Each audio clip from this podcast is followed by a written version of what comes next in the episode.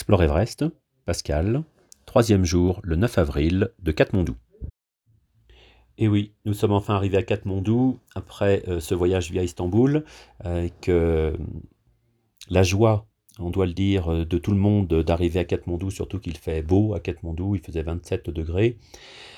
on a été un peu embêté, mais ça il faut s'y attendre sur les formalités administratives à Katmandou, puisque vous avez des machines qui fonctionnent, euh, ou qui fonctionne pas, donc vous faites la queue pour arriver une machine, et quand vous avez tout rempli pour pouvoir avoir un visa, eh bien, euh, au bout du compte, vous n'avez pas l'imprimer parce que la machine ne vous sort pas d'imprimer. Enfin, il n'y avait rien d'étonnant à ça, euh, que ça se passerait comme ça. Il y a deux ans, quand je suis venu à Katmandou, c'était la même chose.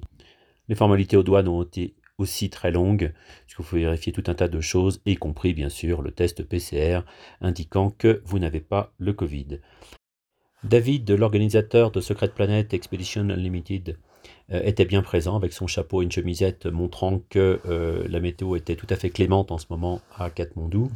Et puis est venue l'épreuve de réussir à mettre la totalité des sacs dans le minibus qui nous attendait. Et j'avoue que ça a été euh, de longues luttes pour arriver à tout caser entre les personnes et nos bagages.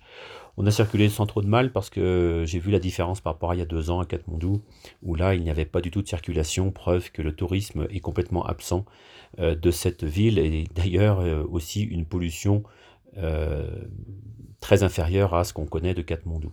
On est arrivé à l'hôtel, un petit hôtel sympa à Tamel, le centre-ville de, de Katmandou là où normalement il y a tous les touristes.